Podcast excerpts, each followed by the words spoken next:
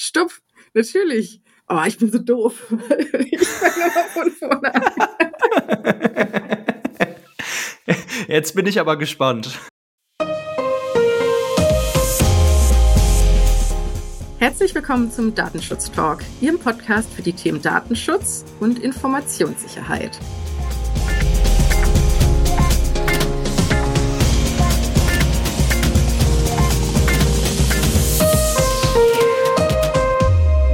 Begrüßen Sie heute zu einer weiteren Ausgabe unserer wöchentlichen Datenschutz-News. Wir haben Freitag, den 25. November 2022 und natürlich wie gewohnt für unser Redaktionsschluss um 10 Uhr. An meiner Seite der liebe David Schmidt. Hallo David. Hallo Laura, ich grüße dich. Ja, wer mich nicht, noch nicht kennt, mein Name ist Laura Doschinski. Aber genau, wollen wir mal direkt starten, David? Wie geht's dir heute? Mir geht's gut. Ich bin ein bisschen genervt von der Black Friday Woche. Ich habe das Gefühl, dass man von allen Seiten beschallt wird mit Werbung. Aber ich habe bis jetzt noch nichts gekauft, weil ich auch eigentlich nichts brauche. Und ich hoffe, dass ich das heute noch schaffe. Und ja, auch wir haben heute natürlich keine Black Friday Angebote mitgebracht, mit denen wir Sie belästigen wollen, sondern wie Sie das von uns gewohnt sind. Spannende Nachrichten zum Datenschutz. Genau, und wer vielleicht ein bisschen abschalten will von dem ganzen Thema Black Friday und sich dem wunderbaren Thema Datenschutz widmen möchte, der möchte ich zu Beginn einmal nochmal darauf hinweisen, dass ja auch im Laufe dieser Woche, nämlich um genau zu sein am Dienstag, eine weitere Themenfolge online gegangen ist. Ja, als Ergänzung zu der Themenfolge aus der letzten Woche, da ging es ja schon um das Thema Datenschutzstrategien, ist diese Woche nochmal eine weitere Folge online gegangen, etwas kürzer, zum Thema Wettbewerbsvorteil. Eben hier unterhalten sich ja Dr. Falk Böhm mit Markus Zechel und Heiko Gossen zu dem ja doch sehr bekannten und präsenten Thema. Punkt. ja, dann würde ich sagen, wie sieht es denn bei dir aus, David? Was, ähm, über was möchtest du denn heute mit uns sprechen? Ich möchte heute sprechen über Trusted Data Processor. Das sind neue Verhaltensregeln, die ähm, jetzt vor kurzem verabschiedet wurden, unter denen man sich zertifizieren kann. Dann möchte ich über ein Schadenersatzurteil gegen Meta sprechen. Und ich habe auch noch ein weiteres Urteil mitgebracht. Äh, da geht es um ein Schmerzensgeld nach der Datenschutzgrundverordnung, das vom Landgericht Köln ausgesprochen wurde. Und so viel möchte ich schon mal vorab nehmen. Die Rechnung des Klägers ging hier nicht so ganz auf. Dann äh, ja auch eine kurze Zusammenfassung zu der 104. Datenschutzkonferenz, über die ich sprechen möchte, ich dann zu meinen Lesetipps komme. Wie sieht's denn bei dir aus, Laura? Ja, ich habe eine Empfehlung vom Europäischen Datenschutzausschuss mitgebracht zum Thema Binding Corporate Rules für Controller. Dann als nächstes thematisiere ich nochmal die Google Fonds Abmahnwelle. Jetzt nämlich nun eine Stellungnahme von Google selbst gegeben. Endlich mal. Dann als nächstes auf dem Zettel habe ich noch eine Entscheidung vom Europäischen Gerichtshof zum Geldwäscheregister und zuletzt noch News zu der Hive Ransomware, die ja nicht ganz unbekannt ist und ja auch diese Exchange-Lücke ausnutzt. Ja, deshalb, ich finde wieder viele interessante Themen, lieber David, und deshalb würde ich dich doch bitten, direkt zu starten. Ja, lass uns keine Zeit verlieren. Genau, mein erstes Thema. Ab jetzt besteht die Möglichkeit, sich als Auftragsverarbeiter nach einem neuen Standard als sogenannter Trusted Data Processor zertifizieren zu lassen. Es handelt sich hierbei um Verhaltensregeln gemäß Artikel 40 Datenschutzgrundverordnung, Neudeutsch auch sogenannte, ein sogenannter Code of Conduct ähm, dieser Code of Conduct wurde durch ein Unternehmen in Köln in Zusammenarbeit mit dem Berufsverband der Datenschutzbeauftragten und der Gesellschaft für Datenschutz und Datensicherheit e.V. entwickelt und dann von der baden-württembergischen Aufsichtsbehörde als Code of Conduct freigegeben. Das federführende Unternehmen in Köln wurde von der Behörde gleichzeitig auch als Überwachungsstelle des Standards akkreditiert. Mit diesem neuen Programm sollen Auftraggeber und Dienstleister rechtssicher zusammenarbeiten können und schneller zueinander finden. Wir wissen ja aus äh, unserer praktischen Erfahrung, wie anstrengend es manchmal sein kann, Auftragsverarbeitungsverträge zu verhandeln. Adressaten sind hier vor allem kleine Unternehmen und Mittelständler. Anders als die meisten Verhaltensregeln, die wir bisher kennen, sind diese jetzt nicht für eine bestimmte Branche ausgearbeitet worden, sondern ganz allgemein für die Konstellation der Auftragsverarbeitung. Das hat den Vorteil, dass eine sehr weite Zielgruppe hier vorgesehen ist. Es darf aber natürlich nicht vergessen werden, dass zusätzliche konkrete Anforderungen, insbesondere äh, bei den technischen und organisatorischen Maßnahmen gelten können, je nachdem, welche Daten im Auftrag verarbeitet werden. Darauf weist der Code of Conduct aber auch ausdrücklich hin.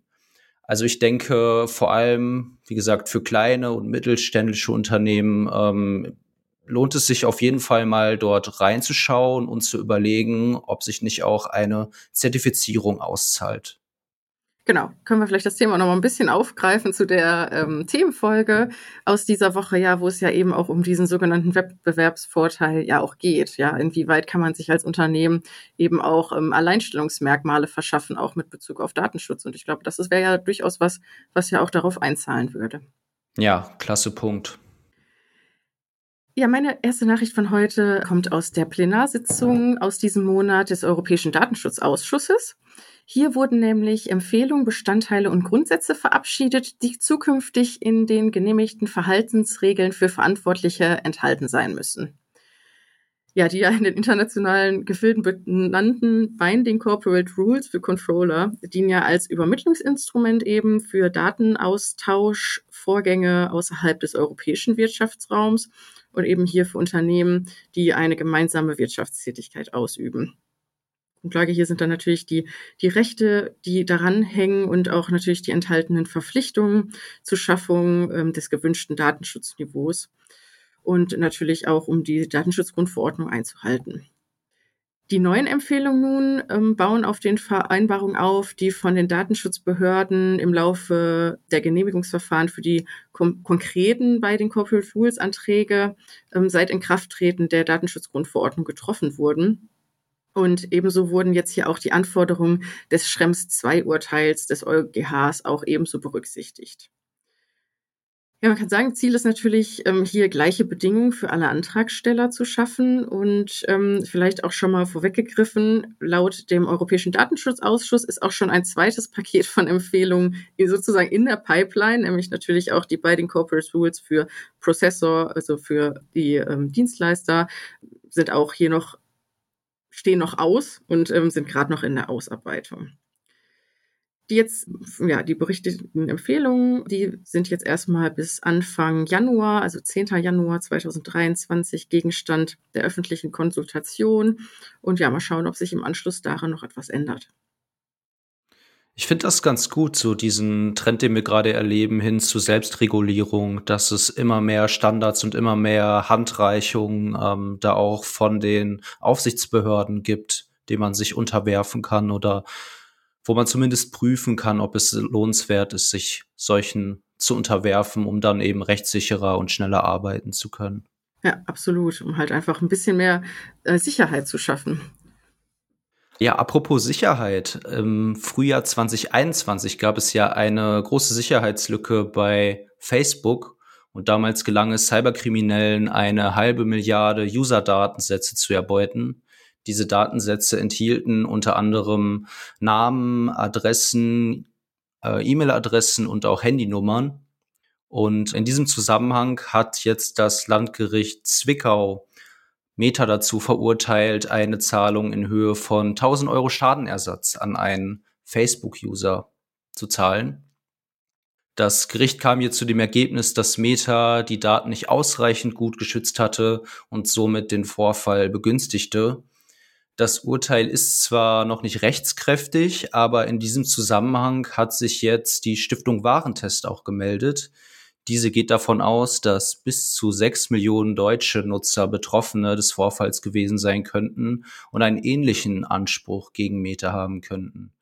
Die Stiftung Warentest hat deshalb ein Musterschreiben für eine Schadenersatzforderung gegen Meta zur Verfügung gestellt, die von Betroffenen genutzt werden kann.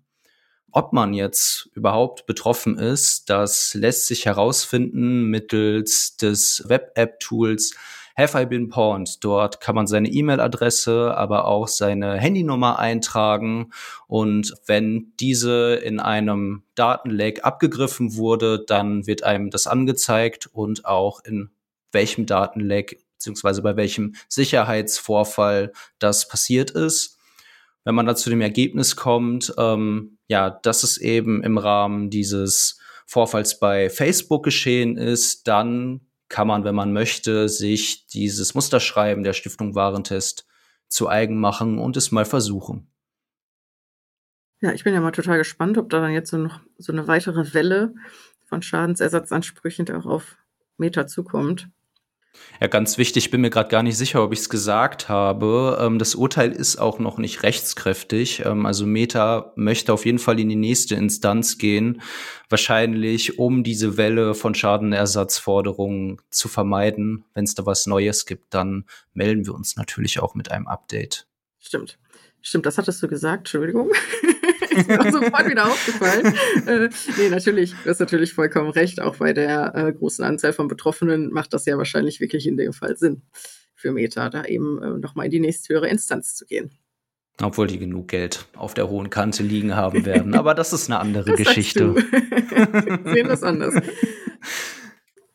Ja, ich hatte ja schon angekündigt, ich habe als nächstes mitgebracht eine ähm, Stellungnahme von Google zum Thema Google Fonds. Hier gab es ja in Vergangenheit auch diese Abmahnwelle. Ähm, ich, ich glaube, fast jeder Datenschützer weiß da auch mittlerweile schon Bescheid, was da passiert ist. Deshalb würde ich da jetzt gar nicht mehr ähm, im Detail drauf eingehen.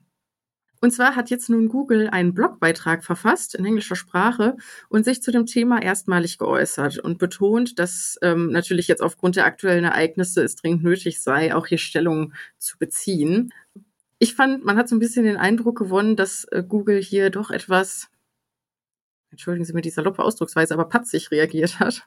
Denn ja, Google wundert sich über die Reaktion, denn in ihren Augen sei es völlig selbstverständlich, dass Google IP-Adressen bekommen muss, um Schriften auszuliefern, denn so funktioniert das Internet nun mal. Das war ein Zitat. Ja, Google betont darüber hinaus, dass natürlich die Privatsphäre der Nutzer auch ihnen von Wichtigkeit ist und bestätigt, dass nur jene Daten zu, genutzt werden, die auch wirklich benötigt werden, um Schriften effizient auszuliefern. Ähm, und natürlich würden auch die Daten sicher und getrennt verwahrt. Ebenso, ich zitiere nochmal, ähm, benutzt Google keine Informationen, die über Google-Fonds kommen, für andere Zwecke im Speziellen, nicht für die Profilbildung von Endnutzern oder für Werbung ich gehe da nochmal drauf ein mit dem Zitat, denn das war ja eben dies eine Befürchtung, die ja aus dem Münchner Urteil heraus ja, bekannt geworden ist. Jetzt kann man ja sagen, natürlich toll, dass Sie sich ähm, dazu zu Wort gemeldet haben. Vielleicht, ja, man könnte jetzt vielleicht auch denken, es ist eine Reaktion aus der nächsten Drohnenabmahnwelle für Google, denn gegebenenfalls könnte da ja noch was ins Haus stehen zum Thema Google Analytics. Denn ähm, da haben wir ja auch in Vergangenheit bereits berichtet, dass auf europäischer Ebene, ähm, beispielsweise in Österreich und auch in den Niederlanden, hier die Aufsichtsbehörden ja schon ähm, derzeit die Auffassung vertreten, dass eben dieser Dienst auch ebenso nicht im Einklang mit der DSGVO steht. Und ja, sollte das halt ähm, größere Wellen schlagen, dürfte sich da Google wahrscheinlich nochmal warm anziehen müssen. Ja, und ich glaube, hier sind halt zwei Dinge, die Google übersieht oder die sie wahrscheinlich wissen, aber womit sie sich natürlich in der Öffentlichkeit nicht auseinandersetzen wollen. Das ist zum einen der Fakt, dass das Internet vielleicht so funktioniert, aber dass ich die Schriften natürlich auch anders einbinden kann, ohne die IP-Adressen über den großen Teich zu schießen.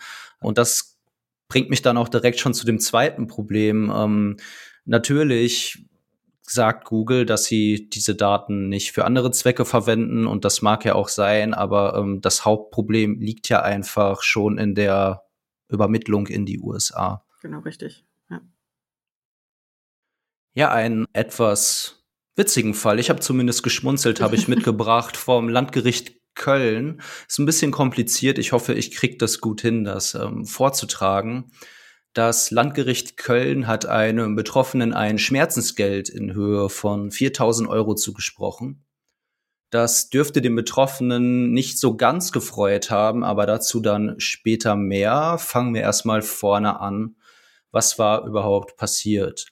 Der Betroffene arbeitete als Verkäufer in einem Autohaus der Marke A und er entschied sich dann dazu, sich ein Auto der Marke B in einem anderen Autohaus zu kaufen. Für die Abwicklung des Kaufs teilte der Betroffene dem Händler B dann seine dienstliche E-Mail-Adresse mit. Infolgedessen gab es Probleme bei der Übergabe des Autos und im Nachhinein dann auch mit der verabredeten Finanzierung. Und weil der Betroffene sich auf Nachfragen des zu den zu den Problemen mit der Finanzierung nicht direkt zurückgemeldet hat, kam der Händler dann auf die Idee, dem Chef des Betroffenen zu schreiben und bei diesem nachzufragen. Und dadurch kam dann raus, dass der Betroffene sich ein Auto der Marke B gekauft hat, obwohl er Händler für die Marke A ist. Und das fanden dann sein Chef und seine Arbeitskollegen wohl nicht, zu nicht ganz so toll.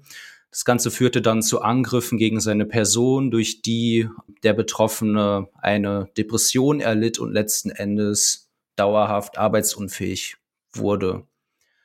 Deshalb klagte der Betroffene wegen der unrechtmäßigen Übermittlung seiner Daten an seinen Chef gegen den Händler B und verlangte, sage und schreibe, 100.000 Euro Schmerzensgeld. Das Gericht gab ihm am Ende zwar recht und sprach ihm 4000 Euro Schmerzensgeld zu, bewertete die Forderung von 100.000 Euro aber gleichzeitig als unverhältnismäßig und entschied, dass der Betroffene die Gerichtskosten tragen muss. Und die Gerichtskosten beliefen sich hier auf rund 13.000 Euro. Somit ergibt sich am Ende eine Bilanz von minus 9.000 Euro. Aber er hat natürlich recht gehabt und ich denke, das ist halt auch als Datenschützer einfach zu bewerten, dass das Ganze natürlich nicht geht. Ich mein erster Fehler war vielleicht schon seine dienstliche E-Mail-Adresse anzugeben. Nur dadurch hat er ja begünstigt, dass man überhaupt weiß, wo er arbeitet und dass man vielleicht auch die E-Mail-Adresse seines Chefs herausfinden kann. Aber dennoch geht das natürlich nicht, dann einfach den Chef anzuschreiben. Und äh, ich finde es aber auch gut, dass das Gericht hier gesagt hat, nee, diese Forderung ist unverhältnismäßig und damit letzten Endes auch ja diesem Ausnutzen des Schadenersatzanspruchs aus der Datenschutzgrundverordnung ähm, ein Riegel vorgeschoben hat. Ja. ja, das Ganze ist ja, wie das Wort Schadenersatz schon sagt, da, um einen Schaden zu ersetzen und nicht um reich zu werden. Ja, das ist natürlich immer ein bisschen schwierig, ne, mit diesem Thema immaterieller Schaden. Wo grenzt man es ab? Aber ähm, das ist ja nochmal ein, ein äh, Urteil, ein schönes Urteil, was dies ja nochmal unterstreicht, dass man halt nun mal auch nicht alles verlangen kann. Ja, ich habe noch darüber hinaus eine Entscheidung des Europäischen Gerichtshofs mitgebracht. Und zwar ähm, möchte ich jetzt hier in meiner nächsten Nachricht einmal den freien Zugang zum Geldwäscheregister thematisieren. Denn am 22.11. hat der EuGH Teile des der oder Teile der, nicht des, sondern Teile der EU-Geldwäscherichtlinie als ungültig erklärt. Die Erforderlichkeit, dass die Information zu wirtschaftlichen Eigentümern von Gesellschaften in der EU in allen Fällen für die Öffentlichkeit einsehbar sein müssen, greift ein in die der EU-Grundrechtcharta gewährleisteten Rechte. Im vorliegenden Fall geht es hier konkret natürlich um die Achtung des Privatlebens und natürlich auch um den Schutz der personenbezogenen Daten. Der EuGH entschied nun, dass eben die Einsichtnahme weder auf das absolut Erforderliche beschränkt sei, noch stehe die Einsichtnahme in einem angemessenen Verhältnis zum verfolgten Ziel, nämlich es soll ja grundsätzlich die Unterbindung oder zur Unterbindung von Geldwäsche und Terrorismusfinanzierung führen. Aber die Einsicht natürlich dagegen ermöglicht ähm, einer potenziell unbegrenzten Anzahl von Menschen die Kenntnisnahme von materiellen und finanziellen Situationen der wirtschaftlichen Eigentümer und natürlich auch ja, die drohende missbräuchliche Verwendung sieht der EuGH hier auch ebenso in seinem Urteil. Denn nicht nur die Einsichtnahme an sich ist natürlich möglich, sondern natürlich auch die Speicherung der Daten auf Vorrat und die anschließende Verbreitung ähm, sind natürlich hier auch die drohenden Szenarien, die sich daraus ergibt. Und deswegen sagen sie hier klar, irgendwie das Allgemeinwohl ist natürlich nicht ganz von der Hand zu weisen, aber dennoch nicht in diesem Umfang. Ich finde auch ähm, durchaus nachvollziehbar, wie denn der EuGH hier zu dem Ergebnis gekommen ist. Schließe ich mich an. Wobei da natürlich immer zumindest vermeintlich zwei Welten aufeinander prallen, wenn es um die Geldwäschebekämpfung und den Datenschutz geht. Ja, die einen wollen natürlich möglichst viel wissen und die anderen wollen, ähm, dass Daten minimiert werden. Das stimmt wohl. So, und du hast jetzt noch was als nächstes mitgebracht zur Datenschutzkonferenz. Die 104. Ich war total überrascht, als du das gesagt hast. Danke, dass du mir das abnimmst. Ich habe nämlich gerade überlegt, ob ich irgendeine kluge Überleitung bekomme und war dann ratlos. Ähm, von daher vielen Dank. Genau, ich möchte ganz kurz über die 104. Datenschutzkonferenz berichten. Hier kamen jetzt wieder die Aufsichtsbehörden Deutschlands zusammen und sie sind zu dem Ergebnis gekommen, dass Microsoft 365 weiterhin als nicht datenschutzkonform zu bewerten sei. Das berichtet das Magazin Heise. Zwar ließen sich schon einzelne Verbesserungen erkennen, diese reichen aber nach Meinung des BFDI Dr. Kelber nicht aus. Demnach kann Microsoft 365 von Unternehmen, Behörden und Schulen nicht rechtskonform eingesetzt werden. Jedenfalls nicht ohne zusätzliche technische Maßnahmen. Es fehle vor allem an der Transparenz, für welche eigenen Zwecke die Daten durch Microsoft genutzt werden. Und es ließe sich nach wie vor auch nicht erkennen, welche Informationen und Diagnosewerte noch erhoben werden und an Microsoft übertragen werden. Ja, ich würde sagen, da ist jetzt gar nicht so viel Neues drin. Ähm, wir werden hier mit Unsicherheit, zurückgelassen. Ja, ja. Gut, wenn wir Glück haben, wird vielleicht in der nächsten Woche noch, äh, werden noch Details dazu veröffentlicht oder irgendwelche Pressemitteilungen. Ähm, wir werden sie auf jeden Fall auf dem Laufenden halten, wie immer. Wie immer, genau. Ich möchte jetzt eigentlich schon fast so ein bisschen unsere Lesetipps einläuten. Denn laut Berichten von Heise aus dieser Woche hat das FBI Informationen zum weltweit agierenden Verschlüsselungstrojaner Hive veröffentlicht. Hm, dieser war auch im vergangenen Jahr ja dafür verantwortlich für den Vorfall bei der Handelskette Mediamarkt. Und der ist halt so weltweit verbreitet und macht halt vor kritischer Infrastruktur, aber auch vor medizinischen Einrichtungen beispielsweise nicht halt. Deswegen ist dieses Papier sicherlich für Administratoren sehr interessant. Denn ähm, das FBI gibt hier Informationen heraus, wie man eben befallene Systeme erkennen kann und betont auch nochmal, dass die Professionalität der Angreifer nicht unterschätzt werden sollte. Es handelt sich hierbei halt eben um ein äußerst lukratives Geschäft und ich war selber total überrascht, denn in den USA soll es wohl im ersten Halbjahr Schäden in Höhe von 590 Millionen US-Dollar gegeben haben, die ähm, eben ja äh, auf Ransomware zurückzuführen sind. Und Hive äh, hat sogar dafür gesorgt, dass wohl ja 100 Millionen Euro davon durchaus auf ihr Konto gehen könnten. Weltweit wurden wohl oder ist bislang bekannt, dass rund 1300 Unternehmen erpresst worden sind oder in Bedrängnis gebracht worden sind. Und wie ich ja schon zu Eingangs gesagt hatte, dies ist ja nun mal auch eine Ransomware, die es schafft, sich im Rahmen dieser Exchange-Lücke ja auch im System breit zu machen. Also auch durchaus nicht so abwegig, dass hier auch ähm, jemand Probleme dessen auch mal bekommen sollte. Hm, und das sind ordentliche Hausnummern, mit denen Absolut. du hier um dich wirfst. Absolut. Viel Geld. Dann gehe ich mal rüber zu unseren Lesetipps und ich bleibe aber bei der Datenschutzkonferenz. Zentrale Entschließung der diesmaligen Konferenz war nämlich die sogenannte Petersberger Erklärung zum Umgang mit Forschungsdaten. Das Dokument ist auf der Homepage des BFDI abrufbar und wird natürlich auch von uns verlinkt. Ähm, in dem Dokument wird anerkannt, dass die Forschung auf große Datenmengen angewiesen ist.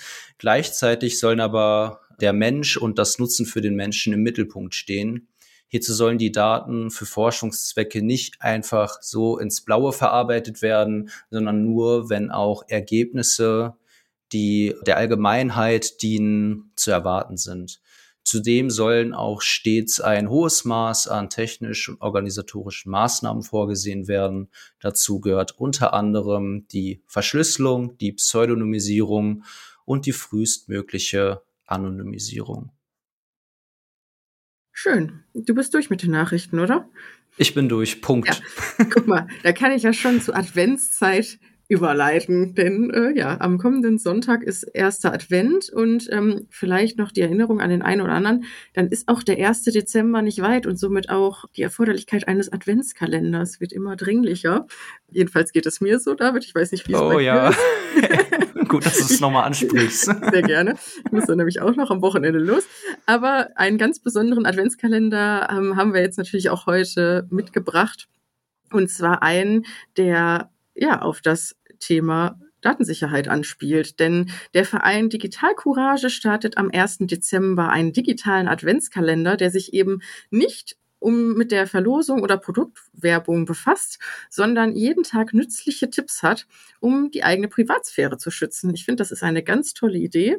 Es sollen wohl Fragen behandelt werden, wie man beispielsweise seinen eigenen Browser sicher einrichten kann, aber auch wie man sich von überflüssiger Software und ähm, Trackern am besten frei hält. Ähm, Thema Passwortsicherheit findet man hier auch.